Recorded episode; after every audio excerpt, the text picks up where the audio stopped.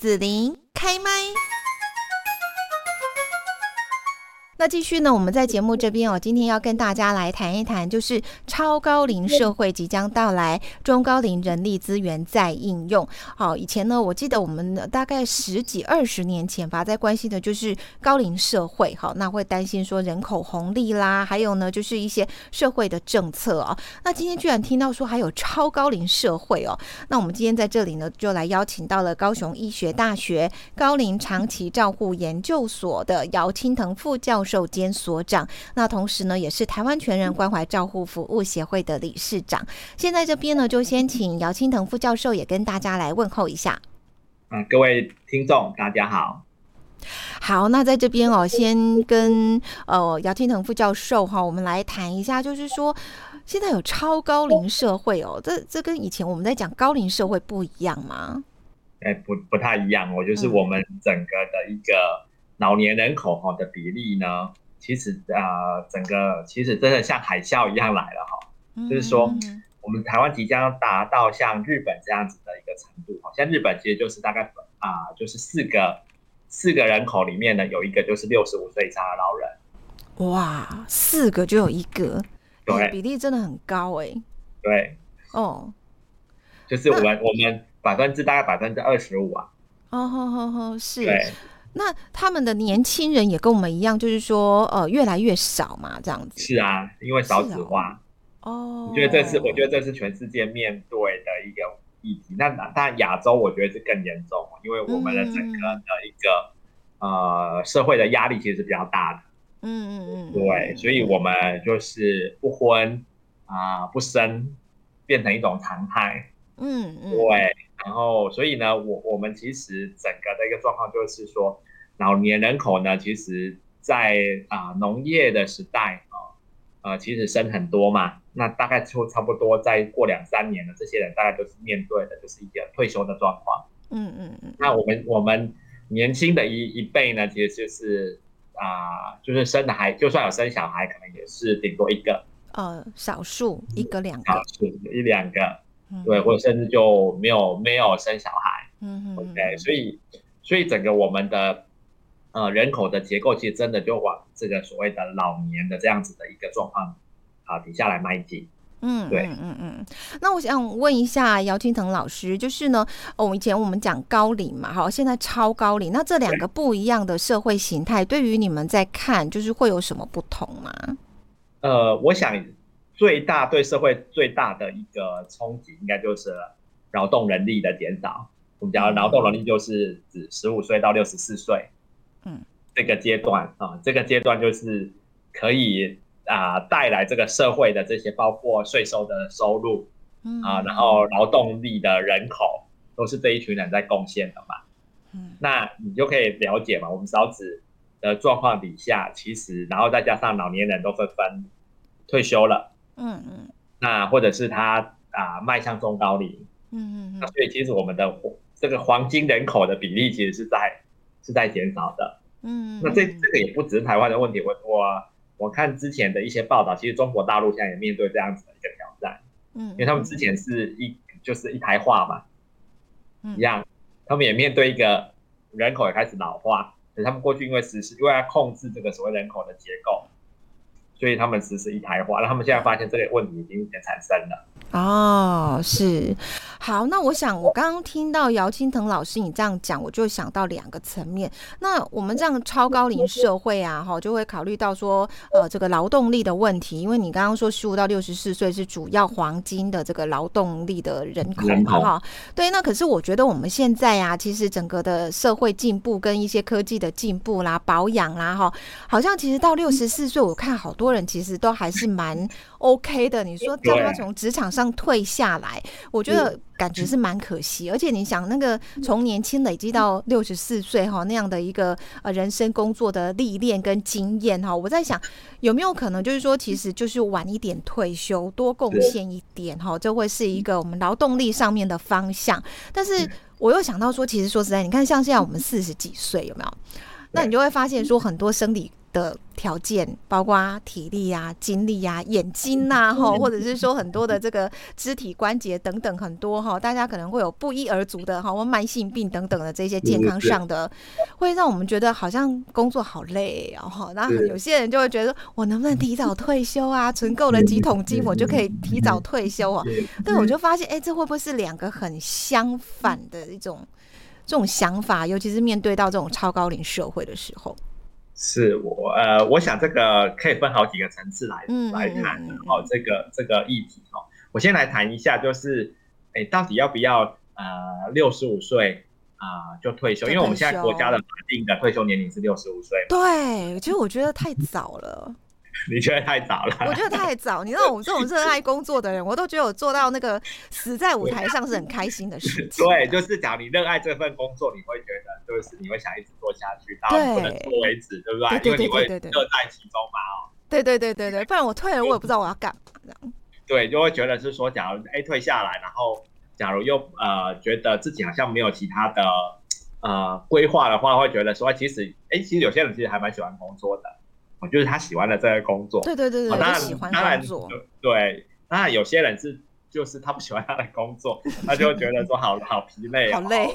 就会然后体能啊好像也不太能够负荷了，所以他会想要赶快啊退休这样子哈。我提我提供一个数据啦哈，就是说台湾的平均的这个就是说啊，就是各行各业这样子啊，平均的退休年龄，我我讲的是比较广大的这个所谓。劳工的这个阶层哈，就保劳保的这一群人，我们保劳保的这一群人，其实我们平均的退休年是五十七岁。在台湾还蛮早的，我觉得这个年纪的人看起来其实都还很年轻。对，五十七岁的的的，就是我们平均的一个，所以你可以想一想哈，现在人都哎，我们现在平均余命已经可以到八十几了，八十几了。嗯，然后你想一想哦，假五十七岁就从职场退休。哇，二十二十几年的时间，三十几年，二十几年，将近将近三十，三十年，对啊，将近三十年的时间是是是那个，然后你想一想哦，这一群人，他将来会变成是一个啊社会里面呢，在人口结构里面，过去其实是少数，现在会变成是一个多数，对，人，嗯，然后呢，可是我们的劳动力的。的中壮年的这些或青青壮年的这一群的人，其实是在减少的。所以会将来会想到想到直接的问题就是税收啦。对呀，嗯，对不对？税收就会减少，因为没有工作人人口的时候，其实政府抽不到。对对对，那一方面就是说，这是呃政府来讲哈，很直接就是一个税收的问题之外呢，就是我觉得如果说呃我们。五十七岁就退休哈，然后呢，大概活到八十几岁这个过程哦，我就觉得这段时间也很黄金。然后呢，二三十年的时间，你就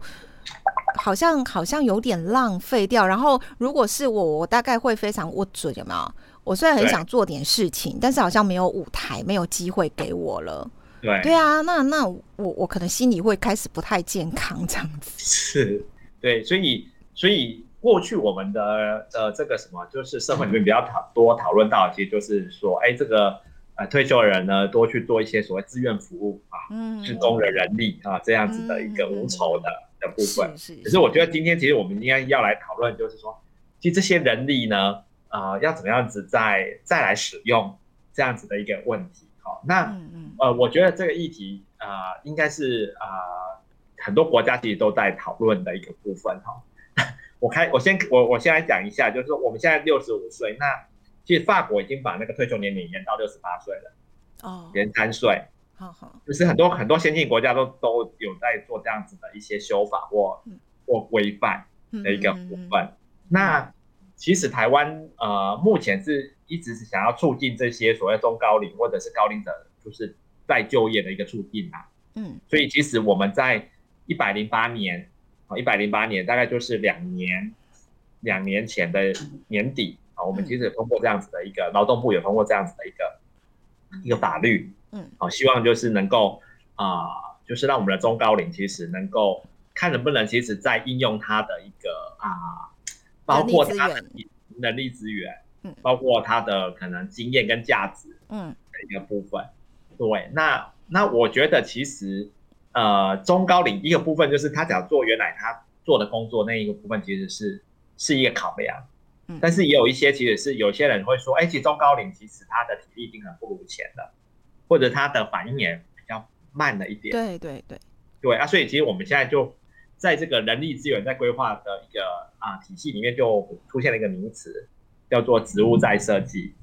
植物在设计，哦，对，植物再设计，就是说，其实可能要针对中高龄的一个身心的状况，跟他的能力的状况，嗯去啊做一些重新的一些他职务上面啊的一些的调整的一个部分。嗯好，因为嗯有时候就是例如说一些体力的工作，跟用脑的这样子的工作，其实他的一些啊职务的一些工作的内容其实不太一样的。嗯嗯我举一个例子好了，这样比较容易，大家比较容易理解。好，假如各位哎，这疫情有点久了，大家都好像没办法出国哈。然后以之前大家有出国去过日本的话，嗯。日本的话，那假如大家有搭这个 bus 也好，或者是啊、有搭 bus，大部分人是搭 bus，或者是你有自由行，然后你有自己去搭 bus，或者你跟旅行团是跟着旅行团的 bus，那上了日本的高速公路，那日本高速公路当然跟台湾一样，就是我们现在都是采用电子收费，嗯嗯。不过日本的的的收费站里面一定会保留一道的窗口是用人工收费。哦，各位，我不知道各位有没有观察到这个现象，它一定会有一条窗口是人工收费。诶，你说奇怪，日本这么先进的国家，比台湾比台湾先进这么多，为什么他们不要全面采用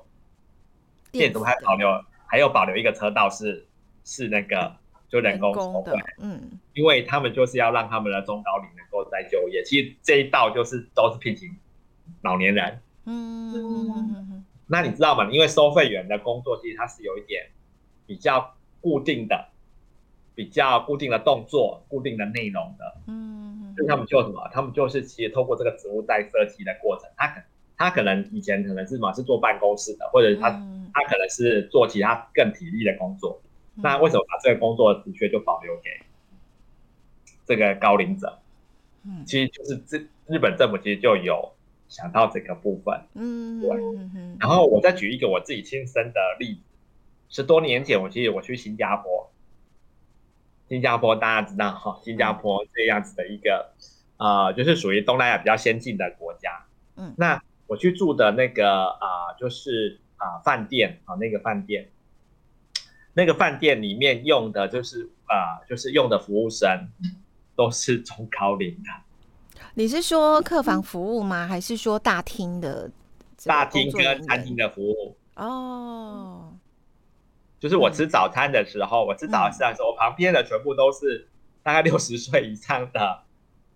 的这个高龄者是来当 waiter。嗯来服务然后那时候我我我有访问他们，哦我说：“哎，为什么？哎，为什么你们年纪这么大还是来这边嘿当这个啊、这个服务生这样子是？”他说：“其实，在十多年前，其实新加坡政府就已经看到这个问题了。”嗯所以他们其实对他们的这个所谓的啊企业的这些雇主呢，其实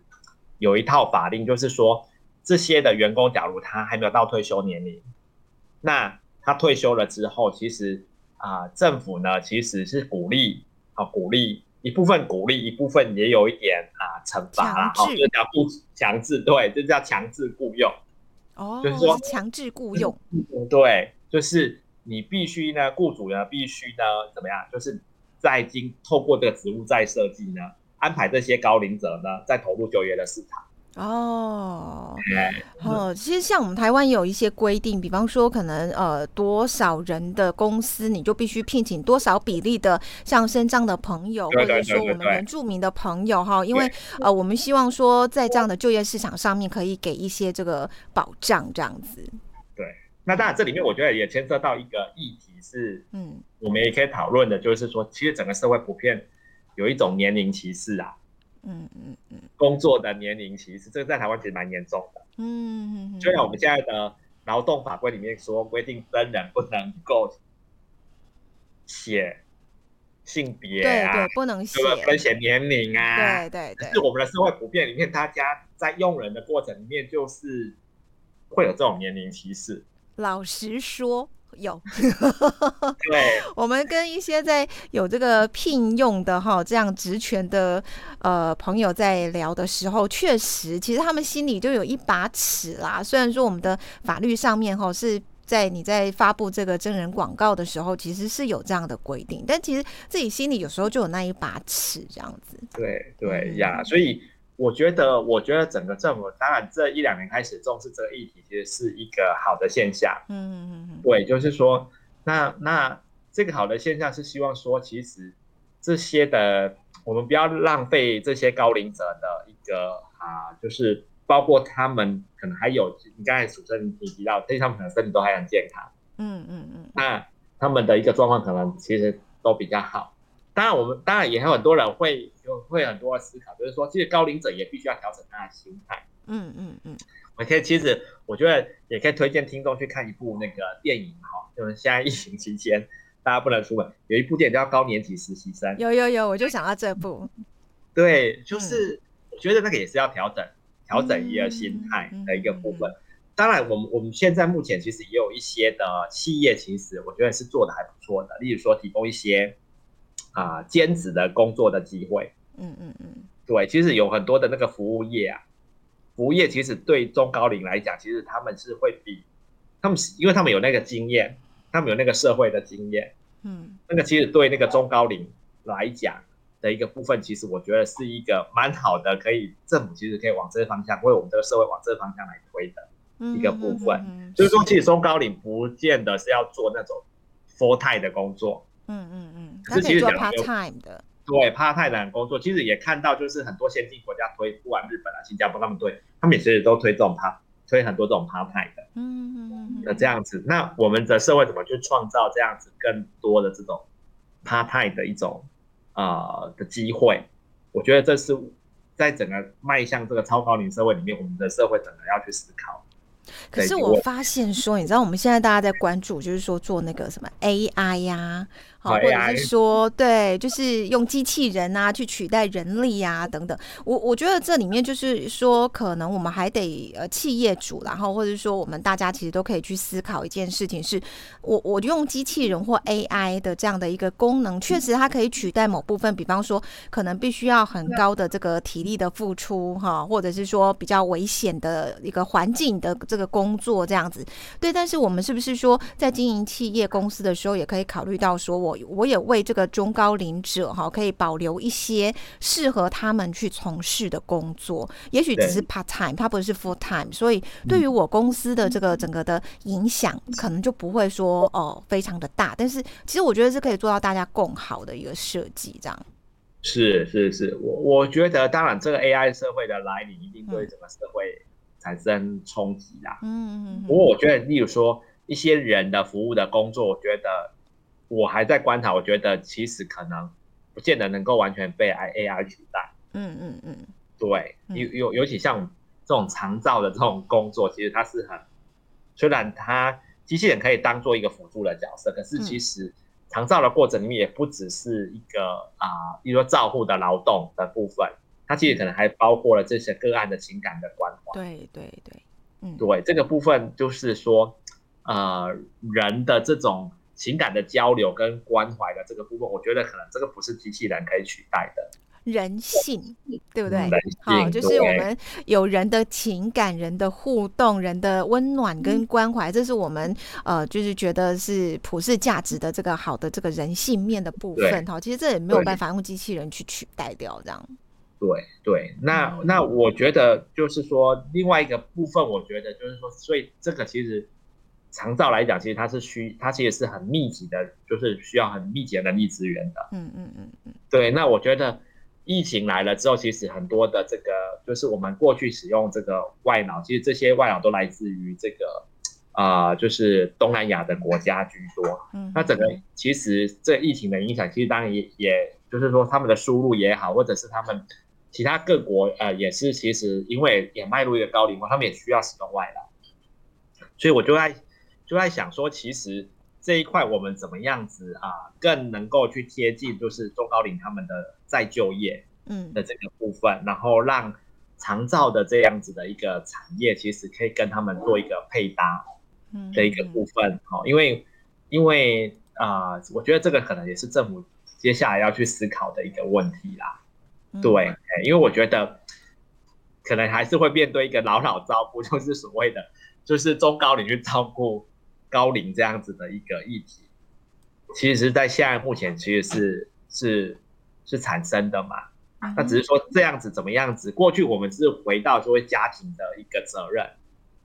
那我们假如就是说整个在推长照的政策的过程里面，那我们怎么样子让这些中高龄其实他透过这样子的一个制度的设计里面，其实他可以再投入这样子的一个长照的劳动市场，嗯嗯嗯，对，然后或者是我们刚才讲的这些啊趴派的工作，对嗯。呀，好，那呃，就是刚刚呢，姚青腾副教授也有提到说哈，我们劳动部其实有一个法，对不对？有有修过一个法，就是中高龄者跟高龄者就业促进法。嘿，对对对对对。那那这个法它主要是希望能够帮助我们这个社会什么呢？他希望的就是呃来提升中高龄的这个劳动的参与啊，嗯。然后促进这些高龄者可以在就业这样子，然后呢，而且他也鼓励就是世代之间可以其实可以有一个合作，嗯嗯嗯。好、世代之间的合作跟经验的一个传承啊，好、然后让这个中高龄的呃就业的市场其实是比较友善的，嗯嗯嗯嗯，对，我我觉得这个部分是需要政府跟企业甚至是社会大众都来理解这件事情啦。嗯啊，政府去推动嘛，那企业必须变成是一个要友善，或者是有这样子的一些规划，嗯。对，然后等整个社会可以互相的啊、就是世代之间其实是一个互相了解，对，嗯哎，而不是一个好像是一种彼此不了解的一种一种一种状态这样子，就是说，其实世代之间好像会有一个鸿沟这样子，嗯，对是。那我那我我会觉得是说，从这个部分可能其实是可以从一些比较啊、就是植物赛设计对高龄者比较简单的一些工作开始推动起。嗯，对嗯。好，那我们今天呢，在节目这边哦，就是来邀请到了高雄医学大学高龄长期照护研究所的姚青藤副教授兼所长，也是台湾全人关怀照护服务协会的理事长，来关心的呢，就是超高龄社会即将到来。那我们来看到说中高龄人力资源在应用的这个各个面向的问题哦。那今天我们呢，我们就谢谢姚青藤副教授了，谢谢。谢谢子玲。